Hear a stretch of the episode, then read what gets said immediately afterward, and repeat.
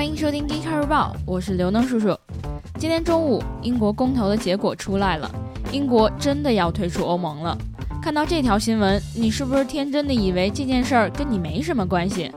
不不不，要知道英镑贬值这事儿啊，你女朋友绝对已经注意到了。真诚的对你说一句，祝你平安哦，祝你的钱包平安。还有啊，听节目的学生党们，你们要记住今天这一日子。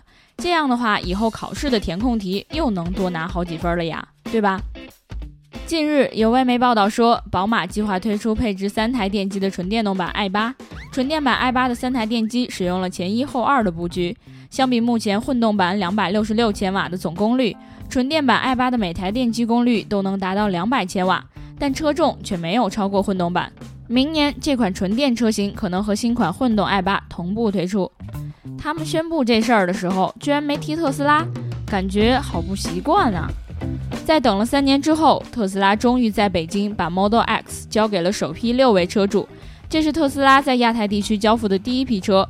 接下来，他们还会在上海和广州进行交车。这批 Model X 全部都是高性能版的 P90D，并且已经进入了最新一批的北京新能源车型目录。估计你很快就能在堵车的时候 看见有人玩自己的欧翼门啦！最近，美国密苏里州交通局和太阳能道路方案公司 Solar Roadways 在著名的六十六号公路上铺设了太阳能路面。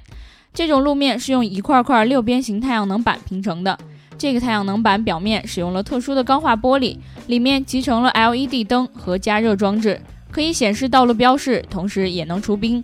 未来还可能提供无线充电功能。你们资本主义的道路真的都这么浮夸吗？六月二十三号，太阳能动力飞机“阳光动力二号”成功跨越大西洋，降落在西班牙的塞维利亚。不过，他们本来计划降落在巴黎，目的是向第一位独自完成从纽约横跨大西洋飞抵巴黎的飞行员查尔斯·林白致敬。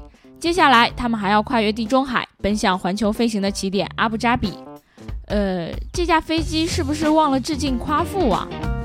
好啦，以上就是我们今天 Geekcar 日报的全部内容。记得关注我们的网站三 w 点 geekcar 点 com，同时微信搜索公众号 Geekcar 极客汽车，了解更多新鲜好玩的内容。我们周一见哦！